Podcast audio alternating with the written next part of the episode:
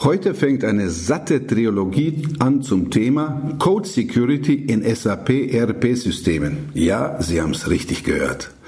Guten Tag, mein Name ist nach wie vor Davor Kolaric. Im ersten Teil fangen wir mit der Einführung an, doch bei einer Einführung muss es nicht immer wischiwaschi so gehen. Wird's bestimmt nicht.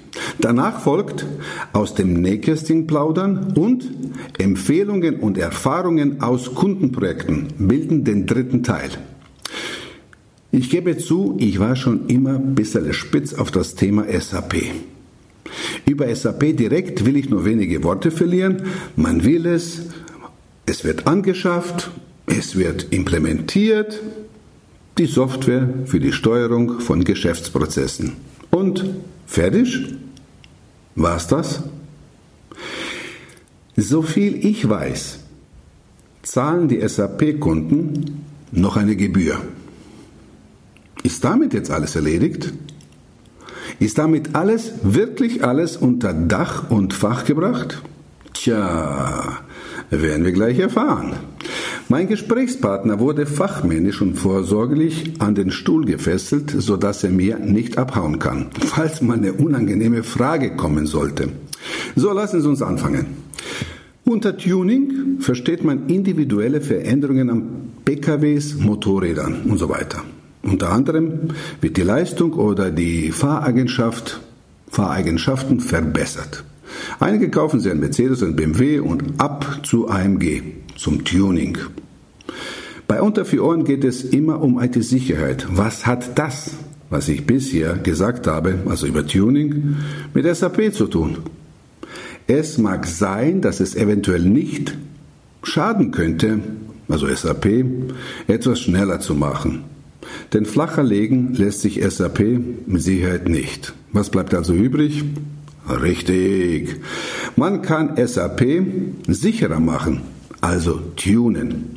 Oder in diesem Fall, wie macht Onapsis SAP sicherer? Ich begrüße Sebastian Schönhöfer. Er ist Director of Engineering bei Onapsis. Hallo Sebastian. Hallo Davor. Hallo. Wir wollen keine Zeit verlieren, lieber Sebastian. Ich fange gleich an. Wir kommen gleich zum ersten Punkt. Mhm. Zeit ist Geld. Beides habe ich nicht. Äh, IT Security hat viele verschiedene Domänen, Sebastian. Ordne doch mal bitte, so zu Beginn, zum Warmwerden, mal dein Fokusthema Code Security im Vergleich zu den anderen Domänen ein.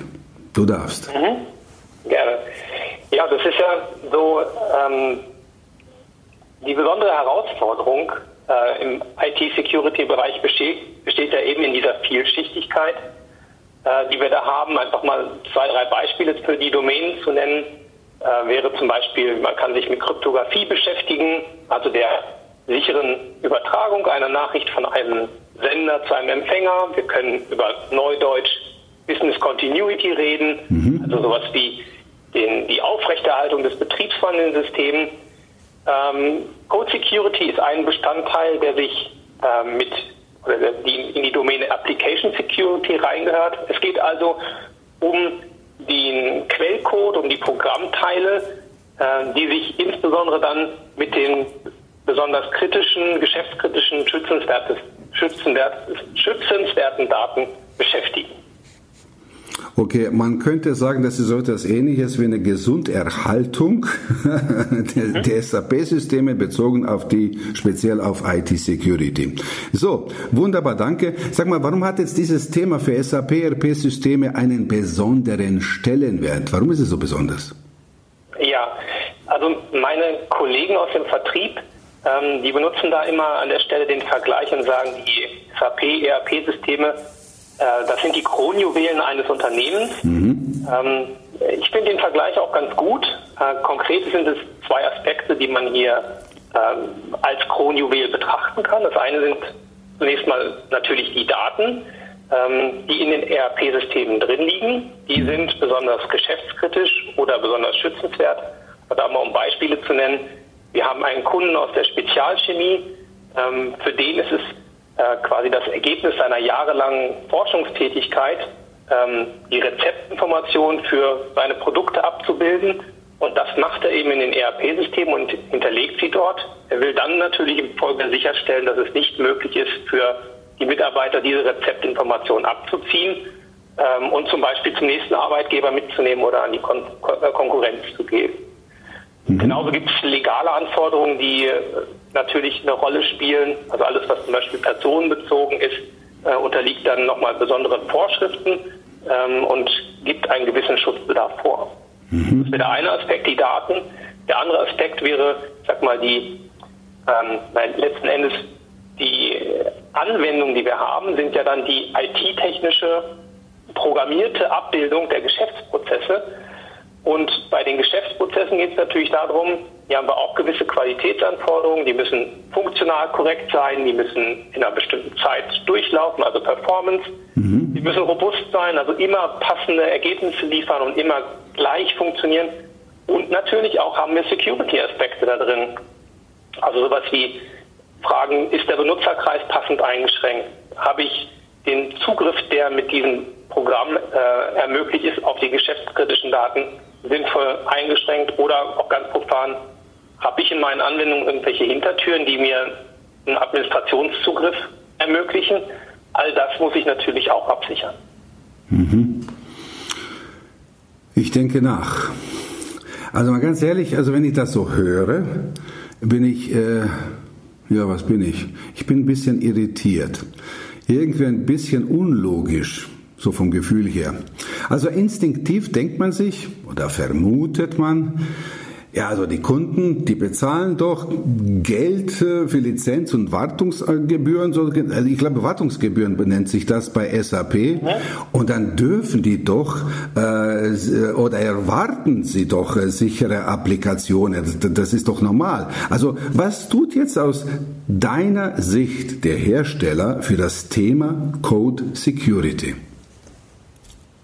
Ja, also die, die Erwartungshaltung ist sicherlich zu einem gewissen Teil richtig. Aus eigener Erfahrung kann ich da auch sagen, dass ähm, die SAP das Thema Code Security äh, inzwischen sehr ernst nimmt. Das mag vielleicht vor 10 oder 15 Jahren vielleicht noch nicht den Stellenwert gehabt haben, den es heute hat. Mhm. Ähm, aber ich kann durchaus sagen, ähm, mit der Erfahrung, die wir als Onapsis haben, wo wir die SAP auch als Partner begleiten, ja. ähm, das ist schon ein sehr wichtiges Thema. So ist zum Beispiel auch, dass äh, wenn die Schulungen für Secure Programming in verschiedensten Programmiersprachen äh, im Curriculum der SAP University zu finden und auch die SAP eigenen Mitarbeiter müssen da entsprechend durch. Mhm. Wichtiges Schlagwort, was ich hier noch anbringen möchte, ist der, indem man das auch nach außen hin sehen kann, das ist der Security Patch Day, der SAP Security Patch Day. Nun, was ist das? Das kennt man vielleicht von anderen Softwarehäusern oder Softwaregiganten wie einer Microsoft oder einer Oracle. Die haben diesen Patch Day auch. Und das Wichtige ist, hier werden also Programmkorrekturen veröffentlicht, die keinen funktionalen Aspekt abdenken, also das Programm funktioniert irgendwie fachlich falsch, mhm. sondern hier werden security-relevante Korrekturen veröffentlicht. Ähm, äh, Im SAP-Umfeld nennen wir nennen das auf Deutsch Hinweise oder auf Englisch nennt sich das Notes. Also wenn wir das gleich mal rausrutscht, dann sind das also diese security-relevanten Korrekturen. Ähm, als Onapsis sind wir hier auch mit im Spiel. Ähm, wir sind hier als Security Researcher tätig und kooperieren dort mit der Security-Abteilung der SAP. Von daher wissen wir also auch, wie dann quasi diese Absicherung der Standardanwendung SAP funktioniert. Das heißt, wir suchen aktiv nach Schwachstellen im, in, in dieser Standardsoftware, ja. melden die dann an die SAP. Ähm, Gibt es auch eine Vereinbarung, dass wir ein gewisses sag mal, verantwortungsvolles Handeln gemeinsam haben. Also wir melden die Schwachstelle in der Zeit, wo die SAP dann äh, braucht, äh, um das Ganze zu korrigieren. Reden wir auch nicht öffentlich drüber. Äh, und dann kommt dann irgendwann dieser, äh, diese Korrektur heraus äh, und ab dem Zeitpunkt ähm, können wir das dann auch für eigene Zwecke benutzen. Wie aufwendig ist das Ganze überhaupt? Wie aufwendig ist der Research oder wie aufwendig ist quasi die, die Korrektur? Ich meine, das kommt die, immer darauf an. Äh, ja, beides ist notwendig. Ja, genau. Also für, für uns ist es natürlich ähm, das, das, ist quasi unser, unser Steckenpferd, äh, wo auch äh, die, die Firma Onapsis ja ursprünglich herkommt. Äh, damit haben wir angefangen, aktiv nach diesen Schwachstellen zu suchen und haben das, diese Tätigkeit dann natürlich hinterher auch entsprechend produktisiert. Mhm, mh. Mal als Beispiel etwas zu nennen, wir hatten in diesem Sommer die sogenannte Recon-Schwachstelle. Das war eine Sicherheitslücke im Solution Manager, also in, einem, in einer zentralen Administrationskomponente der SAP-Landschaft. Die hatte einen äh, sogenannten CVSS-Score von 10 also die Skala geht von 0 bis 10, wobei 10 das Kritischste ist. Ähm, und so etwas schlägt natürlich dann auch äh, entsprechend Wellen, wenn die so etwas melden können. Mhm, mh. So, jetzt mal eine zusätzliche Info für den Zuhörer selbst. Sie finden unterhalb des heutigen Interviews noch einen UR, eine URL, einen Link äh, zu dem Thema Recon äh, und an dem ganzen Zeug rundherum. Das Gespräch hatte ich nämlich mhm. mit einem Kollegen von Rapsi schon geführt und da können Sie sich noch etwas näher darauf eingehen und sich Sachen anhören. Da gibt es auch interessantes White Paper, so viel ich weiß, was man hier runterladen kann. Also äh, Sie machen damit nichts falsch. Was ich noch ganz gerne wüsste, so äh, Sebastian, ist jetzt damit das Thema Code Security überhaupt jetzt für den Endanwender passé, erledigt oder gibt es da noch Herausforderungen, äh, äh, noch weitere Herausforderungen deiner Erfahrung nach? Ja, also unglücklicherweise ist das Thema Code Security damit nicht abschließend äh, erledigt. Also es gibt zwei große Herausforderungen. Lass uns mal mit der ersten anfangen. Du hast vorhin in deiner Anmoderation die Analogie zum Auto benutzt. Ich ja. mache sowas auch immer ganz gerne. Und nehmen wir mal an, wir, also wir haben jetzt Dezember, du hast ein Auto, da sind noch keine Winterreifen drauf. Mhm. Dann rufst du da bei deinem Händler an und kriegst einen Termin für in zwei Wochen. So. Das heißt, es gibt jetzt zwei Wochen, und du stehst vor der Wahl. Also entweder ich lasse das Auto stehen mhm. oder ich fahre halt weiter und muss halt hoffen, dass es kein, kein Glatteis gibt, kein Schnee gibt oder ich gehe das Risiko ein. Und diese Situation kann man jetzt auch ganz gut übertragen auf, ähm, auf das, was ich vorhin geschildert habe mit den Security Patches und dem Security Patch Day. Ja. Also der Patch Day ist jeden Monat, immer am zweiten Dienstag äh, im Monat ist der Patch Day. Ähm, und es gibt dann natürlich auch ab dem Zeitpunkt, wo der Hinweis veröffentlicht wurde, einen zeitlichen Versatz zwischen diesem Zeitpunkt und dem Zeitpunkt, wo die Kunden äh, die Sicherheitslücken letzten Endes aktiv schließen. Wir haben sehen das zum Beispiel bei unseren Kunden, dass die viele, ich sag mal, gut abgehangene SAP-Systeme produktiv haben. Die mhm. werden zum Teil nur einmal pro Jahr mit einem sogenannten neuen Release versorgt. Ach, das bedeutet natürlich, es gibt dann hier ein Zeitfenster, in dem diese ähm, Sicherheitslücke öffentlich bekannt, aber in bestimmten Systemen nicht geschlossen ist. Und jetzt nochmal auf das Beispiel mit dem Recon zurückzukommen. Hier sehen wir auf der anderen Seite als aus Sicht des Angreifers, jemand, der die Sicherheitslücke ausnutzen möchte, dass es extrem schnell geht, bis man im Internet öffentlich verfügbare sogenannte Exploits findet, also Anleitungen oder äh, explizit geschriebene kleine Werkzeuge, mhm. die ich einfach benutzen kann, um diese Sprachstelle explizit auszunutzen. Und zum Beispiel bei Recon hat es weniger als einen Tag gedauert, bis wir auf einschlägigen Seiten und einschlägigen Foren das gesehen haben. Okay, hier ist irgendjemand hingegangen und hat das, was er aus dem Hinweis gelernt hat, einfach nachprogrammiert und hat einen Exploit zur Verfügung gestellt. Mhm. Und als Konsequenz bedeutet das natürlich, ähm, die Kunden sind hier in der Verantwortung, also der Hersteller, die SAP, gibt die Korrekturen heraus und die Kunden haben dann äh, dementsprechend die Verantwortlichkeit zu entscheiden, wie gehen sie mit den Schwachstellen dann entsprechend um. Sie müssen einzeln entscheiden, muss ich das sofort einspielen oder kann ich eventuell warten, bis ich mein reguläres Change-Zeitfenster habe. Und das ist definitiv für viele Kunden eine große Herausforderung. Um darum geht es. Als Firma ja. kann, kann, da auch helfen. Also wir können äh, da als Professional Services bieten wir für unsere Kunden entsprechende Beratung an. Oder ich würde da auch nochmal auf unsere äh, Homepage hinweisen, da können wir das sicherlich auch nochmal verlinken. Es gibt mhm. da den Onapsis Blog, der immer passend zu jedem Patch Day nochmal einen Artikel veröffentlicht, und beleuchtet, in diesem Monat ist das Folgende dabei gewesen und die Kunden sollten insbesondere nochmal ein Augenmerk werfen auf die und die und die Korrektur das sind die wirklich kritischen und das ist sicherlich ähm, eine gute Hilfe als Entscheidungsgrundlage. Mhm.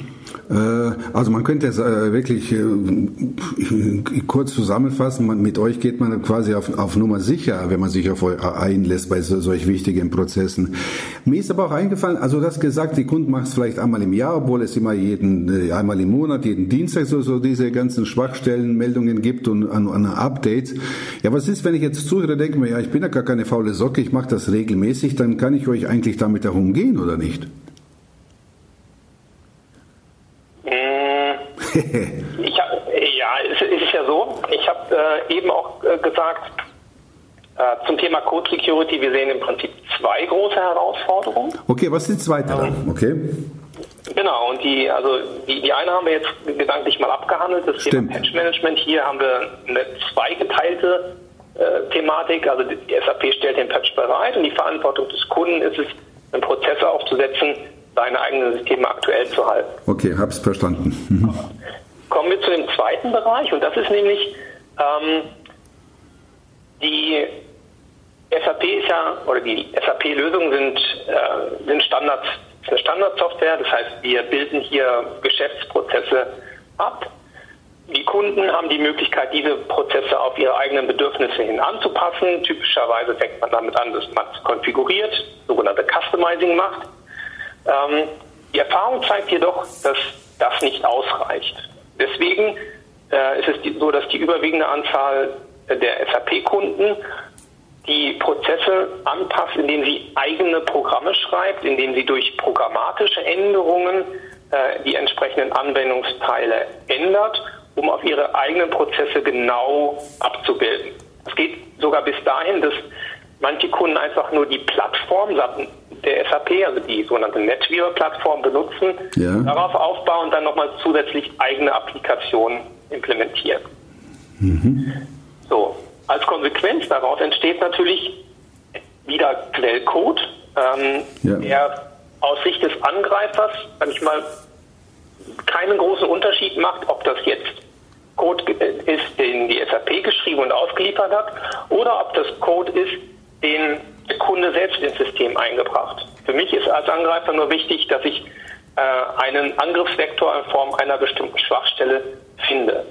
So, und wenn wir das dann konsequent weiterdenken, bedeutet das, dass die Herausforderung für den Kunden jetzt zusätzlich darin liegt, auch die kundeneigenen Quellcodes abzusichern. Also nicht nur wie im SAP-Fall die Patches zu nehmen und einzuspielen, sondern sie müssen als zusätzlichen Schritt auch noch sicherstellen, dass in dem Code, den sie selbst produzieren, in Eigenverantwortung produzieren, dann auch keine Sicherheitslücken drin sind. Dafür kann die SAP, ich meine, kennt den Quelltext ja gar nicht, der entsteht. Ähm, dafür kann die SAP natürlich keine Verantwortung überlegen. Das liegt, ähm, liegt in der Verantwortung des Kunden. Und wenn wir das dann zu Ende denken, bedeutet das natürlich auch, dass wir diesen, diesen Aspekt des sicheren Programmierens in den Change Management Prozess bei den Kunden, die die SAP-Systeme betreiben, mit einbringen müssen. Das ist so die Konsequenz, die automatisch dadurch entsteht. Richtig, richtig, richtig. Also erfahrungsgemäß weiß man, da SAP ja nicht unbedingt in kleinen Unternehmen eingesetzt wird und auch nicht unbedingt billig ist, aber obwohl man vielleicht auch eine gute Mannschaft hat äh, in dem einzelnen Unternehmen äh, mit einem großen technischen Know-how äh, und glaubt sich in Sicherheit zu, zu ja, sicher zu fühlen, möchte ich noch einen Satz hinzufügen.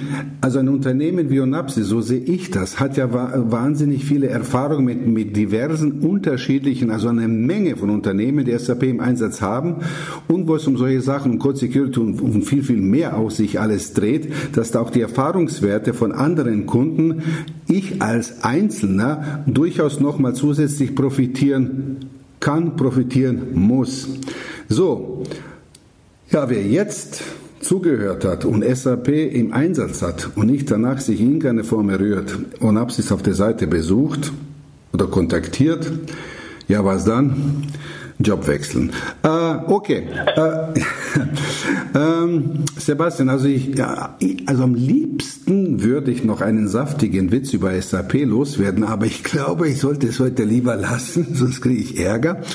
Und deshalb danke, sage ich, Dankeschön für das Gespräch. Wie gesagt, äh, das war unsere, unser erstes Gespräch, die Einführung. Die beiden Themen habe ich schon erwähnt, die den Zuhörer erwarten werden zum Thema SAP. Äh, ich danke dir vielmals fürs Gespräch und ich freue mich auf Part 2. Danke, tschüss. Ja, danke auch von meiner Seite. Bis.